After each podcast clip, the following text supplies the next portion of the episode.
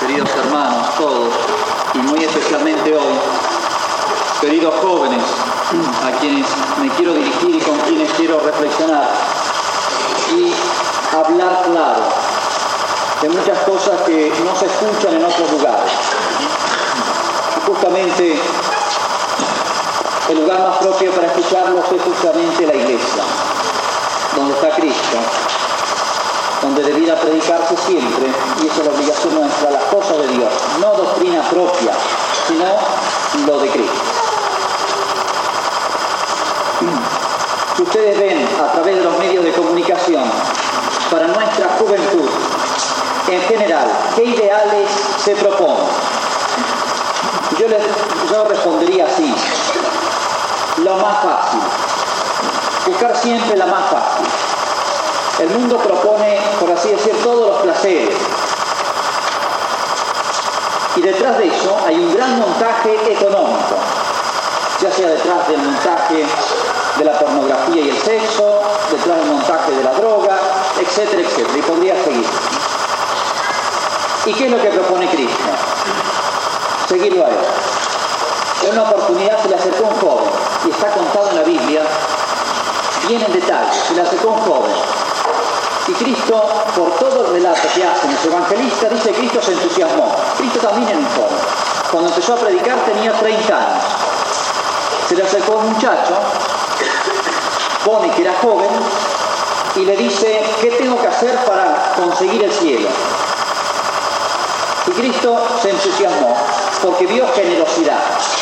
No hay cosa que sea más propio de la juventud que la generosidad del alma, la capacidad de grandes cosas. Y Cristo le dice, cumple los mandamientos y le describe algunos. Y este joven dice, ya lo hago eso. Cristo, dice el evangelista, que, sintió como un gran entusiasmo y dice que lo miró y lo amó realmente, porque se dio cuenta que era un alma grande. Y le dijo, si quieres ser perfecto, deja todo lo que tengas, para los pobres y seguime. Y hasta ahí llegó nomás el joven dice que tenía mucho dinero y no se animó y se fue triste. Y Cristo se quedó más triste todavía. Le había propuesto algo grande, si quiere ser perfecto. Le propuso el heroísmo. Tenía mucho dinero, deja todo. ¿Queréis hacer un acto de grandeza? Seguidme a mí. Y el joven se fue triste. Siguiendo a Cristo hubiera encontrado la alegría. Bienaventurados repite varias veces en ese sermón de las bienaventuranzas, Y el joven se fue triste. Qué lástima.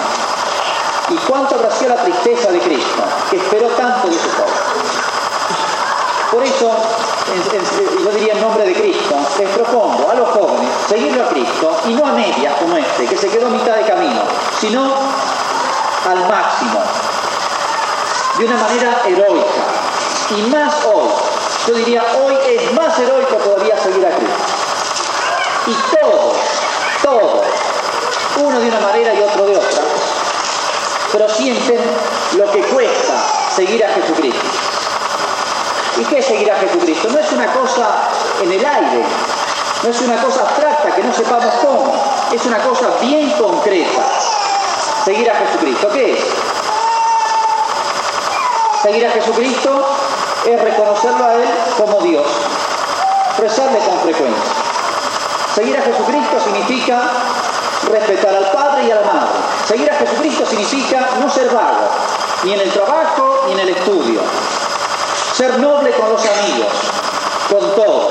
A nadie devolverle mal por mal, sino bien por mal. Ser honesto y justo con todos los demás, incluso en las palabras, que es tan difícil. Jamás decir palabras de más, no difamar, no levantar mal testimonio, respetar las cosas de los demás. Y podría seguir. No cometer jamás un pecado. Y podría seguir, pero a medida que uno va avanzando en el cumplimiento de la ley de Dios, va viendo más claro. Pasa como cuando uno anda de noche en alto. Los faros iluminan 50, 70 metros. Y uno avanza y ve más allá y ve más allá. Eso es seguirlo a Cristo. Y no me digan que eso no cuesta. Todas estas cosas cuestan. Y a veces cuestan muchísimo, porque el mundo tira para el otro lado. La vida cristiana se parece a las competencias que habían hoy aquí. Mucha gente, los aquí presentes, han estado. ya ven que hace falta entrenamiento. Pobre el que se metió a correr sin entrenamiento. En la primera vuelta ya sintió el peso de la falta de estado. ¿Y quién ganó? El que tenía buen entrenamiento y algo más, el que se esforzó. Nadie, nadie de los que ganó hoy me puede decir, yo no hice ningún entrenamiento y no hice ningún esfuerzo. Si ganó es porque se esforzó. La vida cristiana, y esta comparación la pone San Pablo, dice, se parece a una competencia gimnástica. Hay muchas clases, ahí tienen uno. Y él al final de su vida dice, he concluido mi carrera. Está hablando de las competencias gimnásticas que habían en aquella época, que comenzaron en aquella época las Olimpiadas. He terminado mi carrera, dice al final de su vida. Y corrí bien, me esforcé. Si quieren otra comparación gimnástica, la vida cristiana se parece no al deporte del esquí, que siempre cuesta abajo. Eso es lo que propone el mundo, buscarla más fácil. El esquí uno sube hasta arriba en la silla mecánica y de ahí se larga. Un poquito de destreza y va sorteando los obstáculos, pero sin esfuerzo. La vida cristiana se parece al andinismo, que siempre para arriba, y cada paso me cuesta. Pero es hermoso, después de subir una, dos, tres, cinco horas, mirar trabajo, y uno casi sin darse cuenta mira todo lo que ha subido. Y qué satisfacción tan grande llegar a la cumbre. Pero muchas veces, muchas veces, uno desde abajo ve la cumbre demasiado alta, y a veces está entre nubes, no se la ve, pero qué satisfacción, cualquier administra lo puede contar, qué satisfacción es respirar el aire fresco ahí allá arriba. A eso se parece la vida cristiana. Por eso decía un gran poeta católico, tal vez el mejor poeta de comienzos de este siglo de Francia, Claudel, que ha escrito cosas maravillosas, dijo esta frase y se ha hecho clásica. La juventud está hecha para el heroísmo y no para los placeres.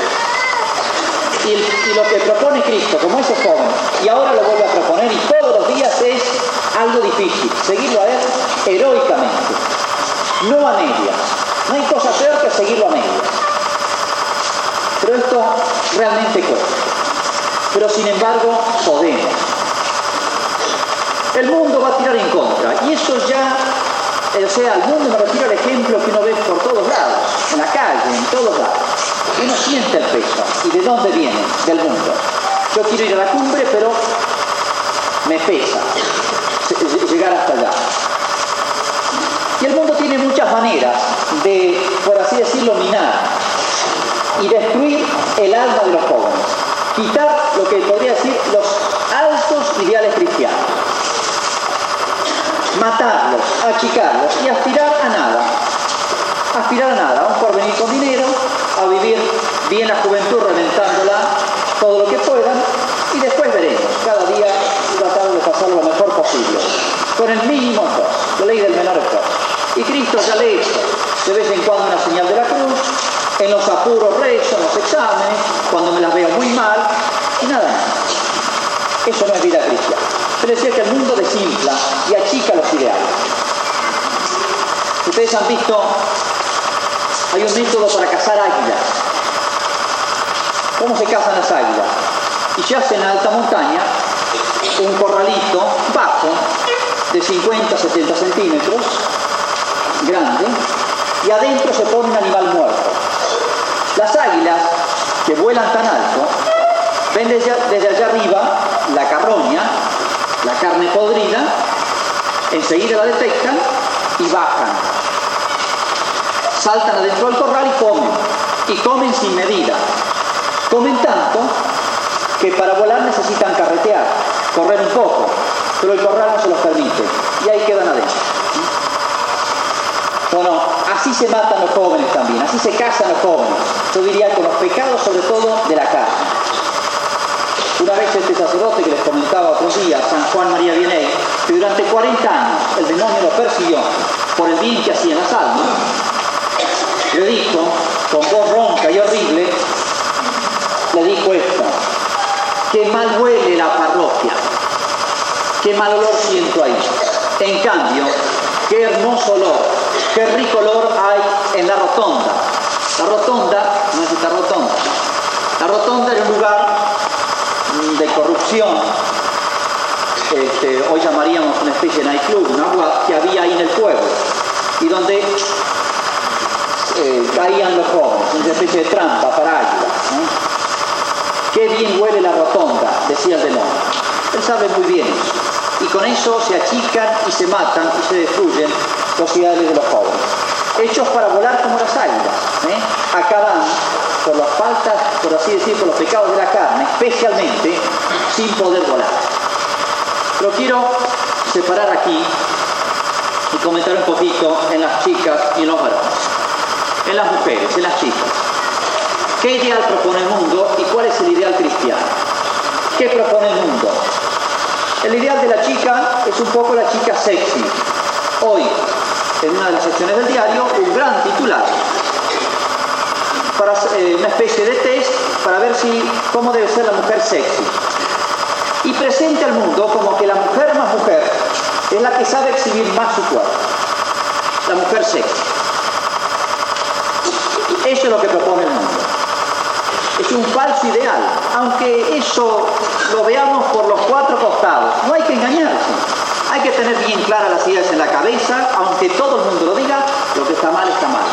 Yo digo en dos palabras, eso es la destrucción de la mujer. Y la se mete de cabeza ahí. Ya desde adolescente ya van por ese camino. Una actriz, lo dijo por televisión, acostumbrada a estos teatros de revista, no sé quién era. Dice que estaba muy satisfecha en un reportaje que le hacían, estaba muy satisfecha porque su hija adolescente, ella tenía, no sé, 17 años, por fin había aceptado que su madre apareciera desnuda en público, porque antes, cuando era más chica, le molestaba un poco. Ella consideraba que su hija ya era madura, porque ahora se lo aceptaba.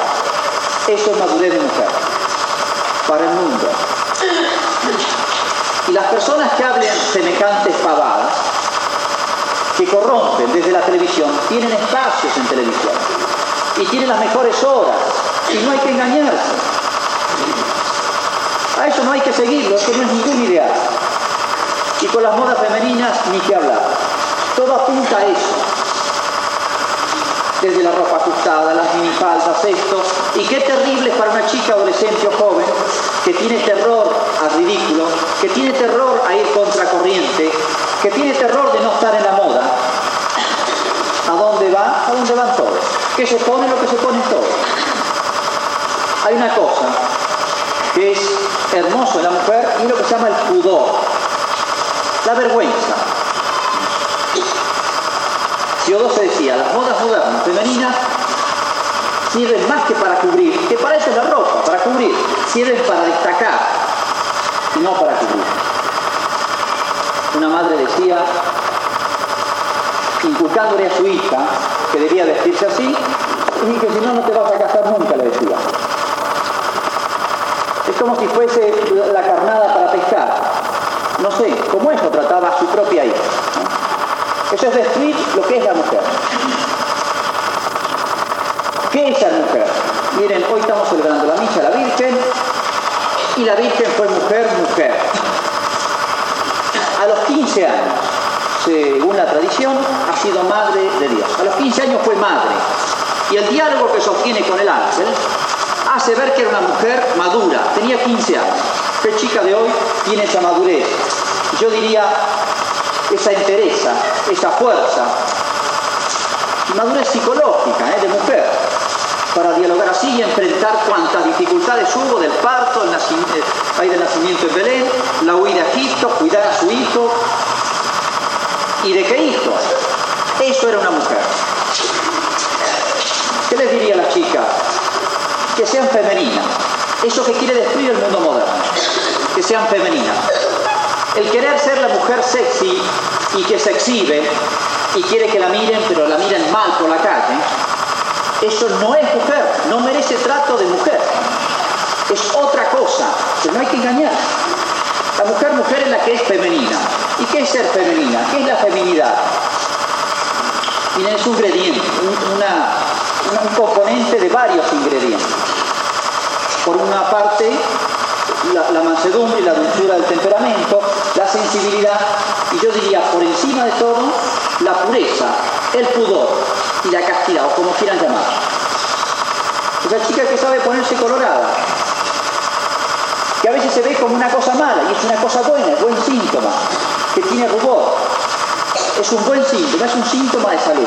El pudor es como una señal de salud de la mujer, que busca ocultar las cosas más íntimas. Eso es de madurez, no es de lo contrario. Y la mujer más mujer, les repito, fue la Santísima Virgen. A todas las chicas les gusta agradar. Y San Pablo dice que eso no está mal del todo, mientras agrade bien. No sensualmente, no sexualmente, sino buscar agradar por algo que es propio de la mujer yo diría la belleza. Por instinto la mujer, han visto, busca arreglarse.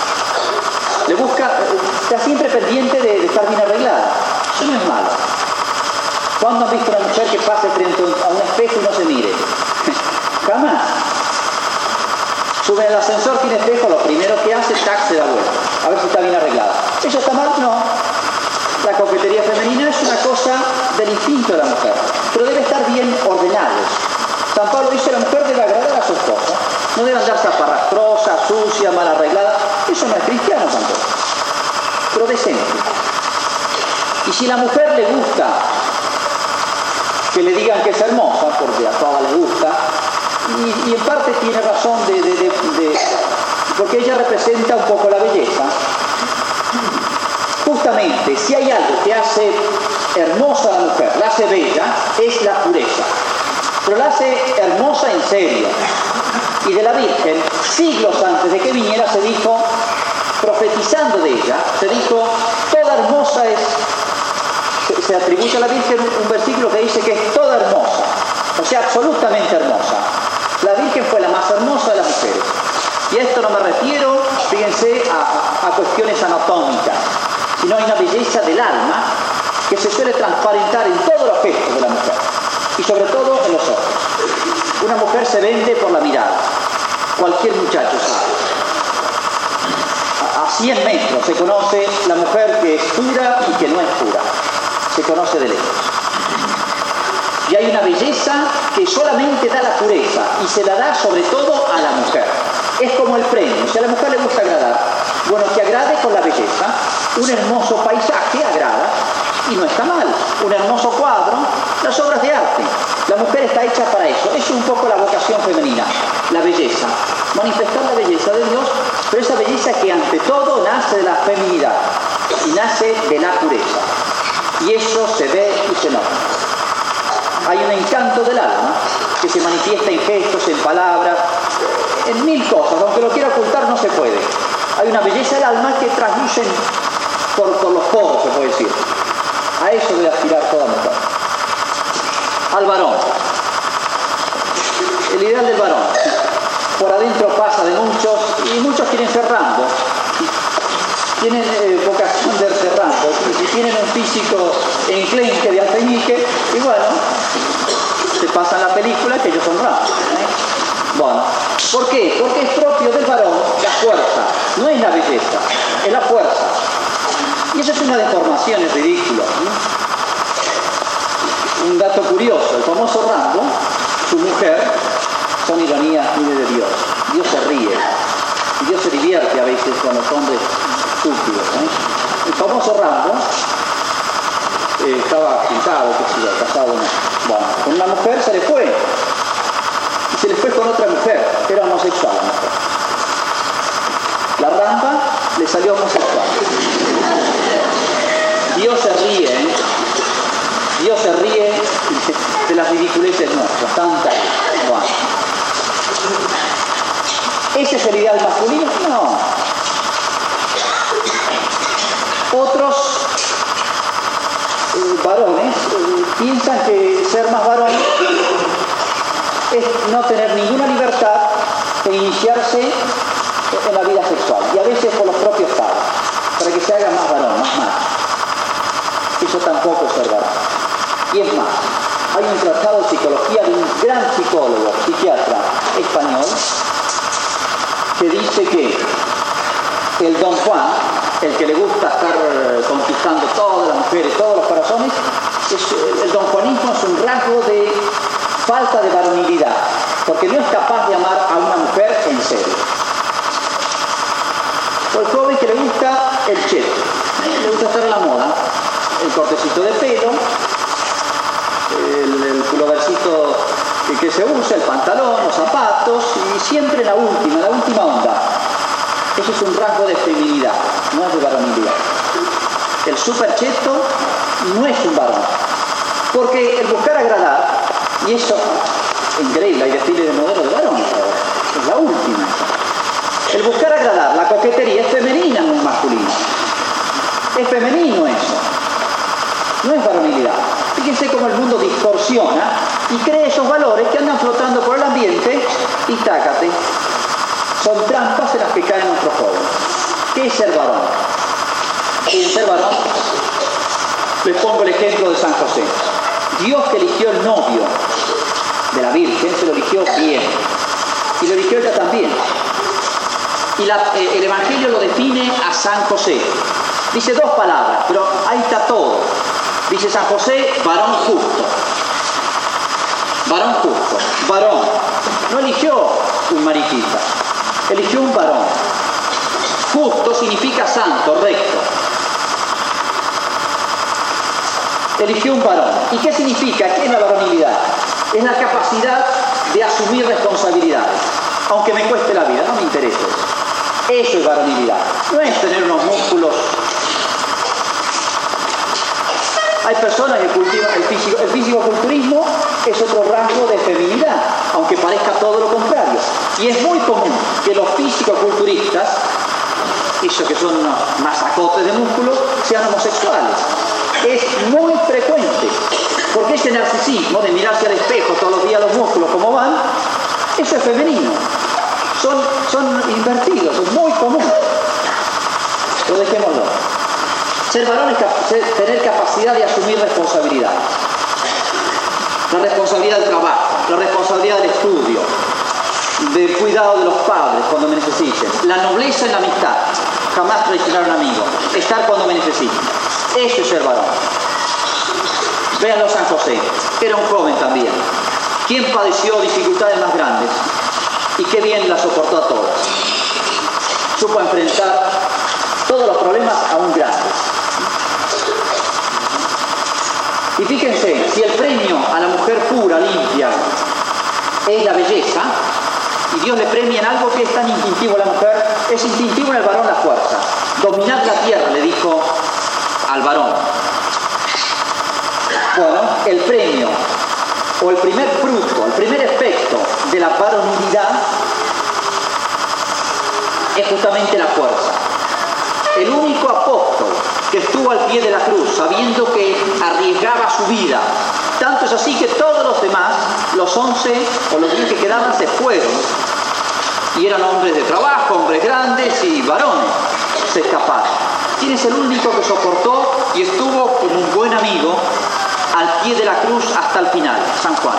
Es el apóstol virgen y el apóstol casto y el apóstol joven. Tendría unos 19, 20 años. Ese es el modelo de los jóvenes. El apóstol virgen y casto supo ser varón en la difícil. Yo no sé si tenía músculos de Rambo o no tenía músculos de Rambo, pero ahí se jugó. Y jugar y arriesgar la vida por el otro, eso es ser varón. San José, San Juan. Tantos ejemplos podríamos poner. Yo creo que el varón varón, que es capaz de respetar a la mujer, no usarla, respetarla. No enamorarla, conquistarla para hacer todo lo que pueda hacer con ella hasta donde llegue. Eso no es de varón. Eso no es de varón. Eso es la negación de la varonilidad. Hay tres mujeres que el que es varón varón tiene que saber respetar y amar a la madre, a la hermana y a la novia. Yo diría casi de la misma manera.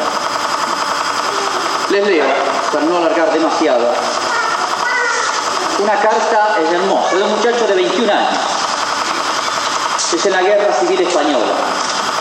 en que por razones de, para defender la fe y la civilización cristiana y la patria y la familia y todo, se levantaron en el 36 Franco. Bueno, un muchacho de 21 años, militante de un sindicato católico. Saben ustedes que el levantamiento fue contra el marxismo, la masonería, etc.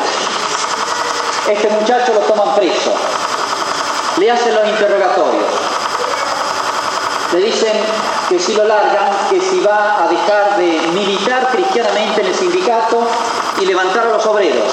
Dice, miren, mátenme nomás porque si me largan voy a hacer exactamente lo mismo que he hecho hasta ahora. Bueno, lo van a ejecutar. Dice que besa las esposas cuando lo llevan al paredón. Pide que quien muere por Cristo, dice, debe hacerlo de frente. Y pidió que le descubrieran, la, le quitaran la venda de los ojos y se abrió la camisa porque dice, quiero hasta morir con el pecho descubierto. Y gritó, mirando, eh, eh, murió gritando, viva Cristo Rey. Con este joven de 21 años se dio ese testimonio magnífico y cuenta que estando en la cárcel sabía que se moría al día siguiente, que lo fusilaban. No tengo miedo, decía. Dejó tres cartas. Una para sus padres, otra para los tíos y una para su novia. Se las voy a leer porque es una cosa extraordinaria. Esto es un novio y las chicas están aquí presentes. A estos tienen que buscar. Prisión provincial de Jaén primero de octubre de 1936. Mariela del tu recuerdo me acompañará a la tumba. Mientras haya un latido en mi corazón, este palpitará en cariño para ti. Dios ha querido sublimar estos afectos terrenales, ennobleciéndolos cuando nos amamos en Él. Por eso, aunque en mis últimos días Dios es mi lumbrera y anhelo, no impide para que el recuerdo de la persona que más quiero me acompañe hasta la hora de la muerte. Estoy asistido por muchos sacerdotes que como bálsamo benéfico van derramando los tesoros de la gracia dentro de mi alma, fortificándola. Habían muchos sacerdotes en la cárcel, también para fusilar. Miro la muerte de cara y en verdad te digo que no me asusto ni la temo. Mi sentencia en el tribunal de los hombres será mi mayor defensa ante el tribunal de Dios. Ellos al querer denigrarme me han ennoblecido, al querer sentenciarme me han absuelto y al intentar perderme me han salvado. ¿Me entiendes? Claro está, puesto que al matarme me dan la verdadera vida y al condenarme por defender siempre los altos ideales de religión, patria y familia, me abren de tal par las puertas de los cielos. Cuando me queden pocas horas cuando me quedan pocas horas para el definitivo reposo, solo quiero pedirte una cosa. Que el recuerdo del amor que nos tuvimos y que en este momento se acrecienta, atienda como objetivo principal a la salvación de tu alma, porque de esa manera conseguiremos reunirnos en el cielo para toda la eternidad, donde nadie nos separará. Hasta entonces, pues, Mariela de mi alma. No olvides que desde el cielo te miro y procura ser modelo de mujeres cristianas, pues al final de la partida de nada sirven los goces y bienes terrenales si no acertamos a salvar el alma. Un pensamiento de reconocimiento para toda tu familia y para ti todo mi amor, sublimado en las horas de la muerte. No me olvides, María la mía, que mi recuerdo te sirva para tener presente que existe otra vida mejor y que el conseguirla debe ser la máxima aspiración. Sé fuerte y rehace tu vida. Eres buena y joven y tendrás la ayuda de Dios que yo imploraré, imploraré desde su reino. Hasta la eternidad, donde continuaremos amándonos por los siglos de los siglos. Firmado Bartolomé, un día antes de morir fusilado. Yo les pregunto a las chicas si sus novios, sus amigos, son de este calibre o no y si lo están haciendo así o no, si lo están preparando a tener esta grandeza de alma o no. Finalmente, tres consejos. En primer lugar, ser joven cristiano significa ser en el estudio los más aplicados, no ser chupamedias ni todo eso, sino los más aplicados. En el deporte los más esforzados. No nos, pide Dios que ganemos, sino que hagamos todo lo posible por hacer el esfuerzo. En la familia los mejores hijos y hermanos. En las diversiones los más alegres. Y en el trato con Dios los más piadosos y devotos. En dos palabras, el cristiano debe ser el mejor en todo. Segundo punto. El tener ideales hace nacer amigos. ¿De dónde nace la amistad? De compartir algo. Compartimos un mismo equipo de fútbol, hay una cierta camaradería. Mientras más grande sea lo que compartimos, es más alto, es más grande la unión que existe. Un ideal y encontrarás grandes amigos. Y muchos jóvenes de esta parroquia, yo veo, los veo tantos, tantos en misa, y. Ustedes tienen un tesoro aquí. Comparten estos altos ideales que Cristo propone, aquí van a florecer las mejores amistades que pueden haber. Y van a crear ambiente, en todo el pueblo, ambiente limpio, sano y de verdadera alegría cristiana. Y otros adolescentes y niños que son ahora y que después serán jóvenes, verán en ustedes un modelo de cómo se puede ser cristiano, ser alegre y se puede decir hacer de todo, siguiendo aquel consejo de San Juan Bosco, gran educador de los jóvenes. Queridos jóvenes, decía, hagan de todo menos pecar vida limpia, sana, campamento, deporte, todo eso lo quiere Cristo, en Cristo. Y tercero, esos grandes ideales tienen que llevarlos y ser capaces de llevarlos a la muerte como estos jóvenes. En la Segunda Guerra Mundial había eh, los aliados van a tomar una pequeña eh, colina donde se defienden un grupo de alemanes, se defienden como leones horas y horas caen hombres y hombres y hombres y no se explican cómo hay tanta resistencia.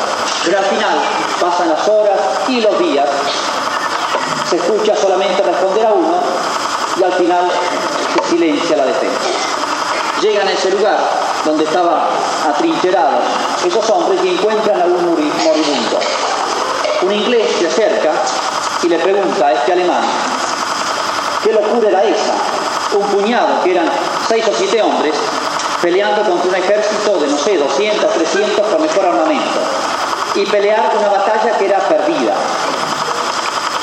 El soldado alemán moribundo le señala una cruz que tenía en el uniforme, una cruz de hierro, la máxima condecoración que recibían los soldados alemanes al mérito, al valor en el combate. Y le dice, ¿no sabe usted que los que llevamos esta cruz jamás podemos vencernos. Eso debe ser un cristiano. Nosotros llevamos la cruz del cristiano, la cruz de Cristo, que fue grande hasta la muerte. Y yo diría, y sobre todo en la muerte y en la cruz. A eso están llamados ustedes, queridos jóvenes. Que así sea.